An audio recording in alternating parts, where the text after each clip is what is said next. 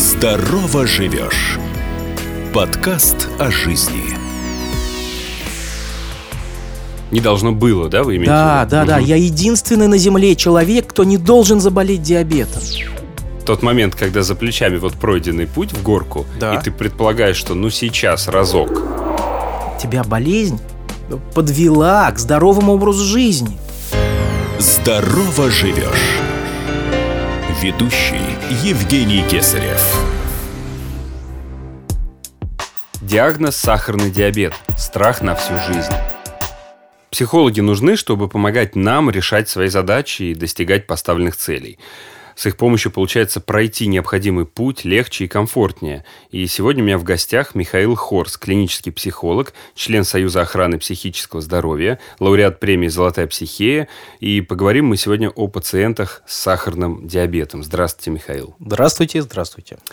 Михаил, ну вот смотрите, первое, с чем сталкиваются пациенты, узнавшие о своем диагнозе, это, наверное, осознание факта неизлечимости сахарного диабета и пожизненных жестких ограничений.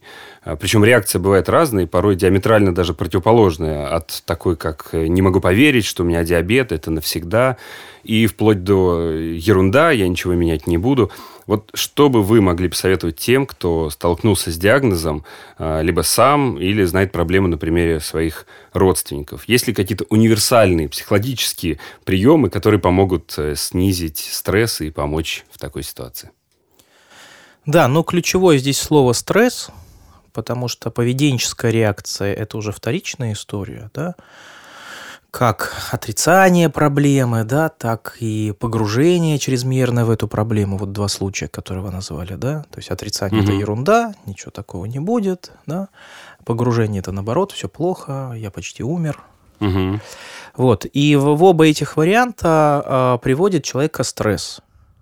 Так. Соответственно, что есть стресс? Стресс – это эмоциональное напряжение высокого порядка. Длительное, сильное.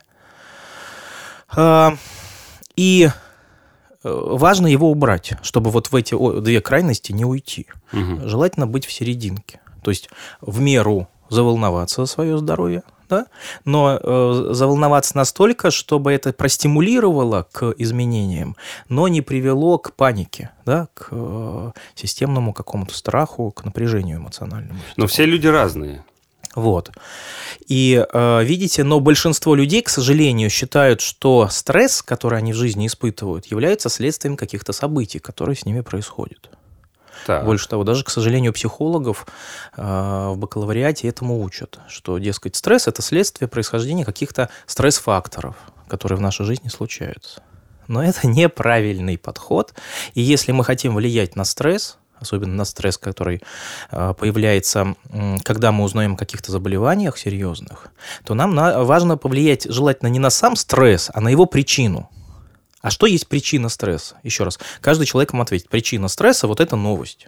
Ну да, какое-то событие Да, извне, да, которое да, произошло. Если мы говорим про экзогенный стресс, да? Ну, э, да. Дальше э, вы правильно сказали, люди разные. И это событие происходит довольно с большим, к сожалению, количеством людей. Но один стрессует, а второй относится к этой ситуации гораздо менее э, тревожно. И, соответственно, у первого э, деструктивное поведение, вот эти две крайности, а второй, он так в серединке, да, то есть он, э, да, э, переживания есть, никуда от них не денешься, но они его не блокируют ни в одну сторону, ни в другую не закидывают. Почему? Ведь ситуация одна и та же, а люди разные. Значит, причина стресса не в ситуации, не вовне человека, а внутри него, получается. Так ведь? Ну, То есть, если два человека стрессуют по-разному, да, с разной интенсивностью, в, в одинаковой точно ситуации, Мгм. значит, дело не в ситуации, дело что-то там вот в голове у нас. Отсюда, наверное, сейчас вы придете к тому, что нет универсального средства. Есть, есть, Так. конечно, есть. Важно повлиять на вот эту причину стресса, на то, что у нас в голове.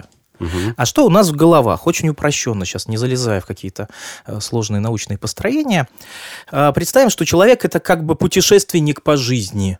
Да, вот он идет, жизнь это путешествие, тут, значит, разные в его жизни э, случаются препятствия на его пути. Или наоборот, он Мгм, идет по хорошей ровной дороге, или тут раз овраг, или гора на, на пути. Значит, вот э, жизнь это путешествие. Погода разная. Погода разная, соответственно, разные условия Мгм. для путешествия. Да? Легче идти, труднее идти. Обувь. Мгм. Да. А что есть у путешественника у каждого? Как он узнает, что вокруг него? Куда Как он карта, смотрит? наверное. Да, у путешественника есть карта. Так. Вот он в эту карту смотрит, выбирает себе маршруты, пути, дороги и так далее. Вот и у каждого у нас тоже есть карта. Вы про ОМС сейчас? Не, карта, так называемая когнитивная карта, то есть мировоззренческая карта, представление об этой реальности. Теперь опять к путешественнику. Что, что будет происходить с путешественником, если у него в карте ошибки, если его карта неправильная, не соответствует? Ну, не туда пойдет. И что? С чем он Не туда столкнется? придет. С трудностями, да? Шел человек в одно место, пришел в другое. Как он себя чувствует эмоционально?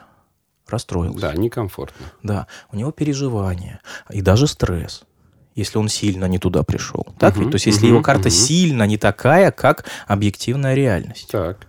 Соответственно, вот вам представление о жизни, то есть карта людей, которые испытывают сильный стресс, когда с ними происходят болезни. Диабет, например, да, в- диагностируется. А, какая у них карта? У них карта такая, со мной этого не должно произойти.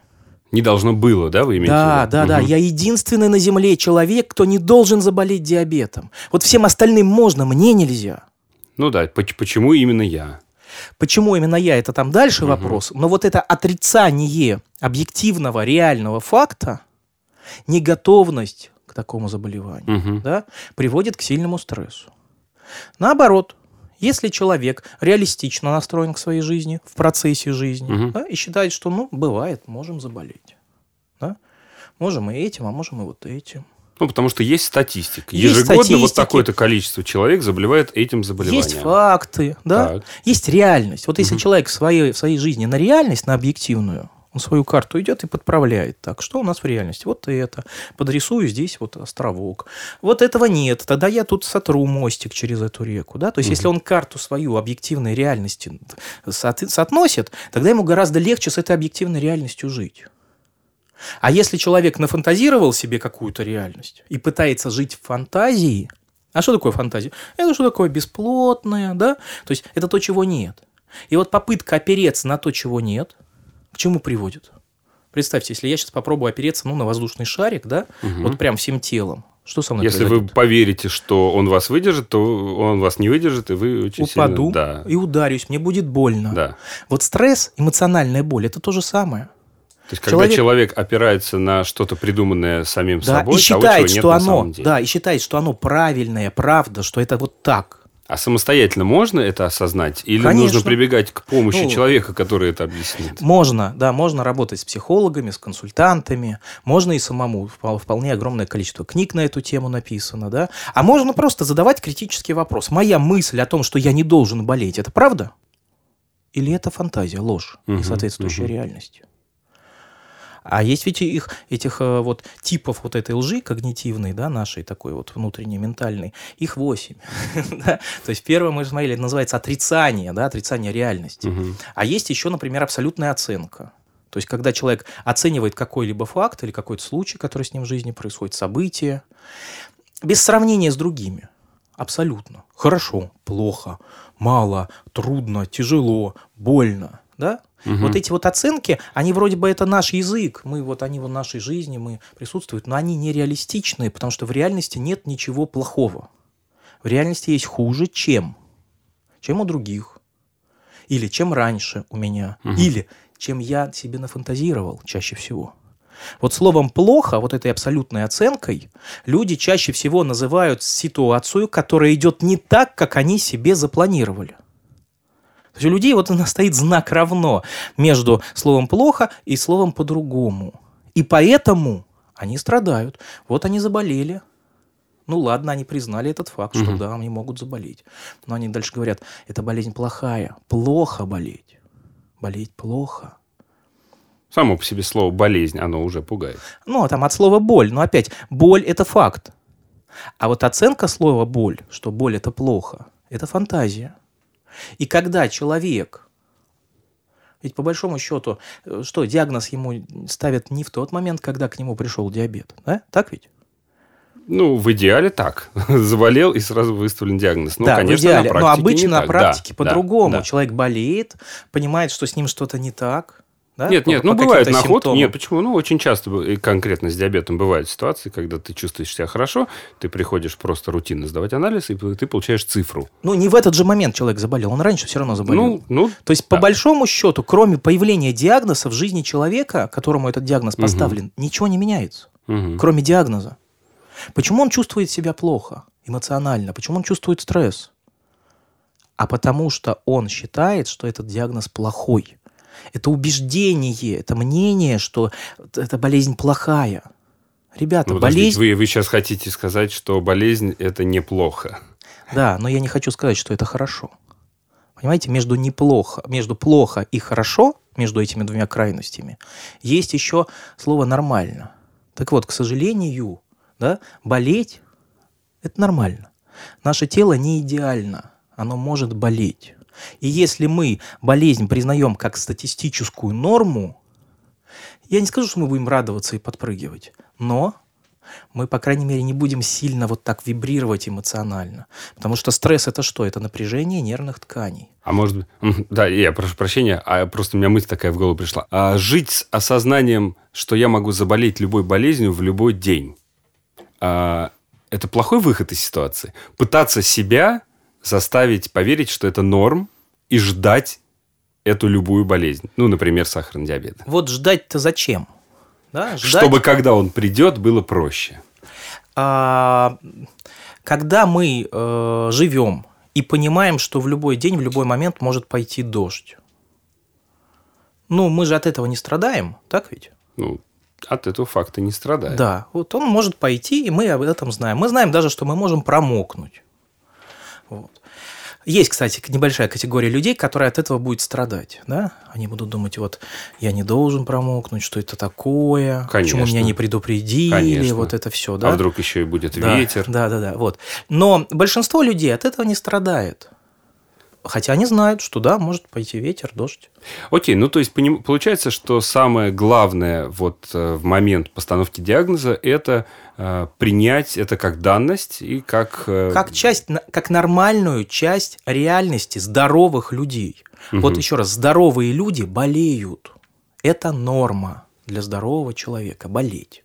Если мы эту норму будем отрицать и говорить, что ну не должен я болеть, ну, ну, или вот этим конкретно не должен, мы будем противоречить реальности. Когда мы переходим от вот этих долженствований к- от слова должно к слову могу, Мгм. нас это расширяет. Да, я могу и заболеть. Да, я могу и даже, знаете, умереть. Вот, каждый человек может, да? Поэтому, э, еще раз, вот переход в могу, при условии, если у нас нет дополнительно вот этой оценки, что заболеть плохо, а с этим тоже можно работать. Задавайте себе вопрос, почему заболеть плохо? Почему? Ну потому что ты заболеешь и умрешь. Ну, как бы, а почему умереть плохо тогда, да? Ну да, мы сейчас переходим в высокие материи. Давайте Да. сейчас немножко приземлимся и сделаем маленький шажок вперед по заболеванию. Разговор с экспертами. Вот человек болеет, вот он смирился, он вошел в ритм, он э, меряет сахар, он ведет правильный образ жизни, предположим, э, соблюдает диету, принимает препараты, если это необходимо и э, предписано врачом. Как быть со срывами? Вот, например, возьмем съедобные срывы, да, вот э, день рождения, юбилей, праздник, или наоборот все надоело, или вот э, не знаю, отель все включено. Ну, то есть какие-то моменты, которые запускают вот эти срывы. Как, как с ними э, работать? Тоже признать, что это нормально и отдаться э, течению жизни? А, да, во-первых, хочу обратить внимание на интересную вещь, на интересный феномен. Когда люди начинают соблюдать предписания врачей диабетикам, да, ну, кроме лекарств, Мгм. они на самом деле начинают вести нормально здоровый образ жизни. Эти бы предписания соблюдать всем, Да. да? Не пить алкоголь, кушать здоровую нормальную пищу, там не жареную, не фастфуд. Вот да, это всё, да? отказаться от курения. Да, заниматься спортом, ну, отказаться от курения, снизить вес, да? Ведь это требование для всех здоровых людей, которые желательно выполнять. То есть, по сути, что э, человек возвращается к нормально здоровому образу жизни. Ему поставили диабет, и теперь он может так уж вынужден вести здоровый образ жизни. Не, образ жизни больного калеки, как у нас принято считать. Здорово живешь. Как не сорваться или как пережить срыв? Важно понимать, что легко нам это не дастся, что это процесс, вот mm-hmm. это вот все про легкие способы волшебные. Халявы не бывает. Это процесс, который вам, может быть, даже несколько лет придется войны да, mm-hmm. за свое здоровье против своих вредных привычек вести против вот этой потребности там налопаться, съесть вот это все вредно, сладко, жирно, солено-мучное, острое, э, потом это, значит, закурить, запить и, и желательно заснуть на ночь, чтобы все это было, да, то есть вот это вот, э, вот это все будет к вам лезть в жизнь. Причем парадоксально, что при всем при этом человек кайфует от того, что он ведет здоровый образ жизни. Ну, кто-то кайфует, кто-то страдает. Ну, он выдержал месяц, второй, третий. Ну, там, четвертый, пятый, шестой, у кого когда, да? Угу. Он говорит, о, я могу так легко теперь всегда.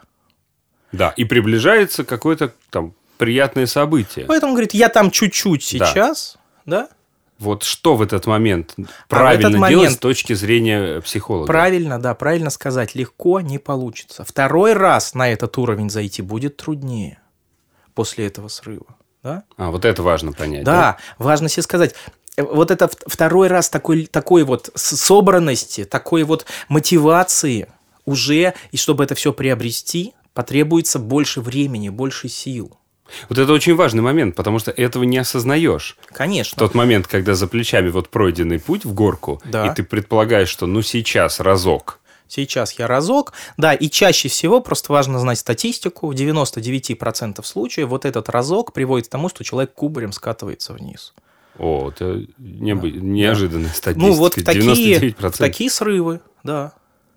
Дальше что происходит с ним? Вот он налопался этой еды, на все включено, да, вот еще выпил, а потом э, что с ним начинает? Совесть начинает мучить, чувство вины, стыда к нему приходит. Да, мы не берем сейчас медицинский аспект, мы говорим Да, именно... да, да, мы да. о психологии говорим.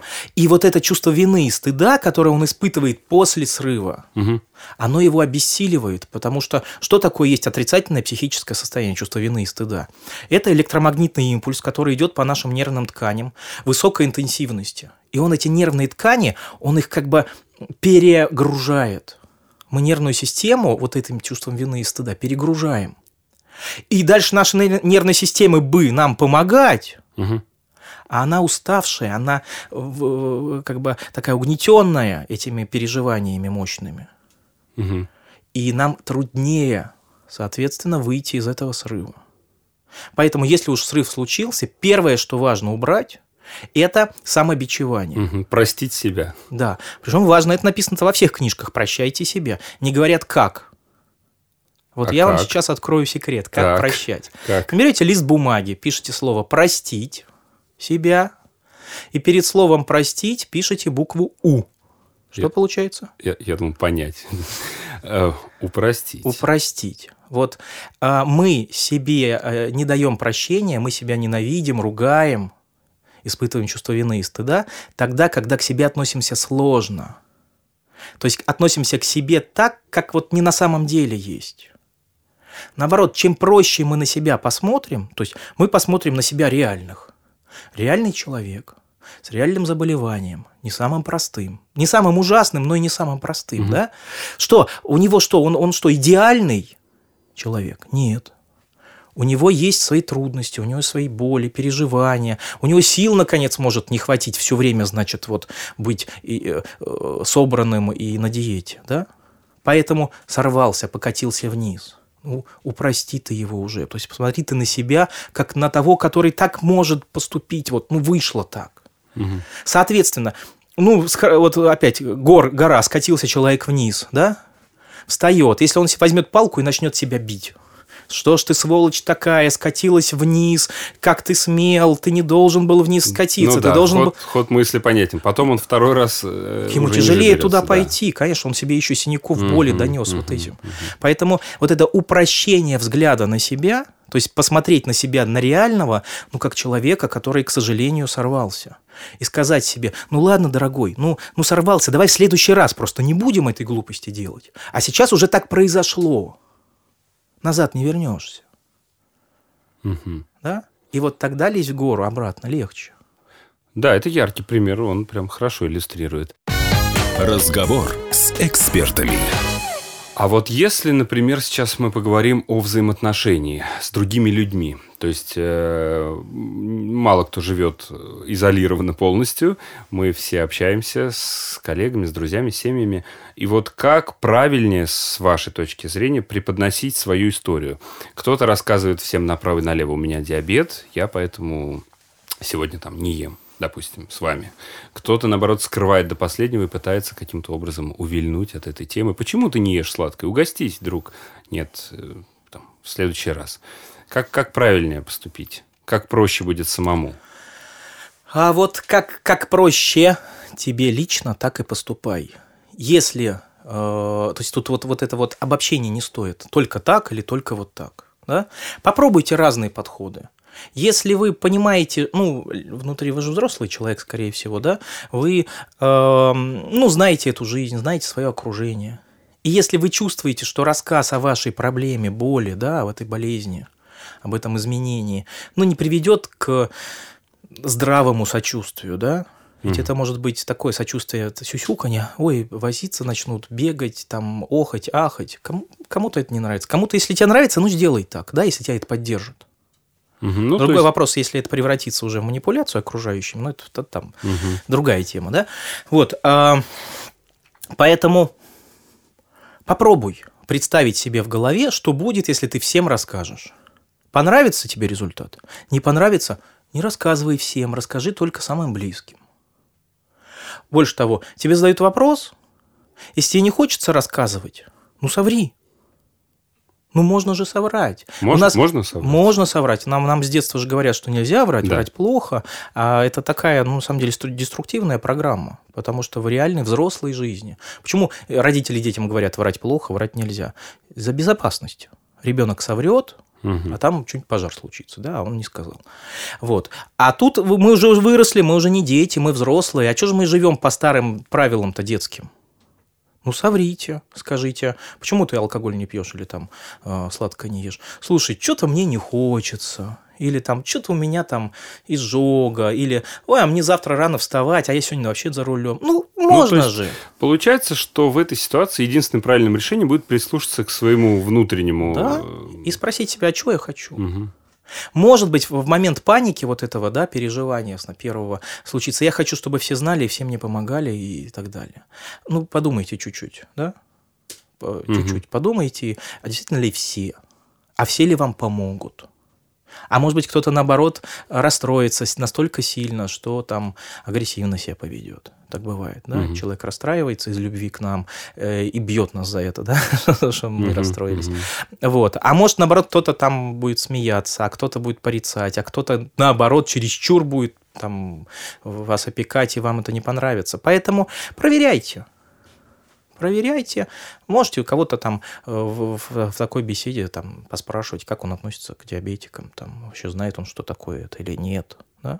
Потому что я не исключу такой возможности, что часть социума к диабетикам относится как к какому-то там э, ужасу. Да, да, я думаю, так и есть. Вот. Э, многие не, не образованы просто, не знают, что это. Как часто к психологам обращаются? Просто вот статистика интересная. Именно, именно с диабетом. Вообще, насколько это распространено? Знаете, Или... наша страна, э, к сожалению, э, пока еще психологической помощью толком не охвачена, наше население. И э, тому виной э, заложенное когда-то давно в нашем прошлом мнение, что мы обязательно должны быть всегда и во всем сильные и совсем сами справляться. А, э, в противовес этому приведу высказывание, по-моему, Маргарет Тэтчер, которая сказала, признать свои слабости может только сильный человек. Так вот, важно признавать свои слабости – и идти эти слабости к специалистам прорабатывать, потому что они знают, как эти слабости проработать быстрее и эффективнее. Они годами значит, этим занимаются. Статистики, честно, не знаю. Уверен, что в специализированных медучреждениях есть психологи, которым, к которым обращаются довольно часто, ну, просто потому, что туда приходят к медикам и заодно к психологам угу. ходят. Вот. А, но есть кризисные психологи, которые там а, занимаются поддержкой тяжелобольных людей. А, чаще всего они называются онкопсихологи, но эти же онкопсихологи, они квалифицированы и для поддержки диабетиков. Получится ли у вас какой-то лаконичный совет в завершении дать э, людям, которые столкнулись с этим заболеванием? Да, давайте, знаете, как сделаем? Закроем глаза и представим, что вы сейчас над самим собой взлетаете и смотрите на свой жизненный путь. Не вот как точку, в которой вы находитесь, а как на прямую, по сути, вот в оба конца бесконечную, да, ну или как минимум длинный отрезок, да. Почему мы находимся в обычно вот в таком вот загнанном состоянии? А мы воспринимаем себя в точке. А когда мы поднимаемся над собой, над жизнью, да, и понимаем, что вот она сейчас прям не заканчивается, не начинается, что были и раньше у нас трудности, и, может быть, похлеще, чем это. А у некоторых людей есть еще более там ужасные какие-то вещи случаются.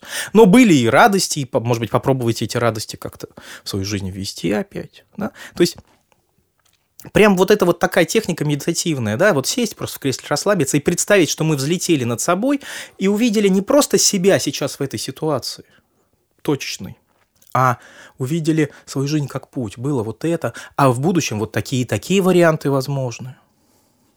И тогда легче становится. Спасибо большое. У меня в гостях был клинический психолог Михаил Хорс. Спасибо вам. Не занимайтесь самолечением и будьте здоровы. Всего хорошего. Удачи. Здорово живешь. Оставайтесь с нами.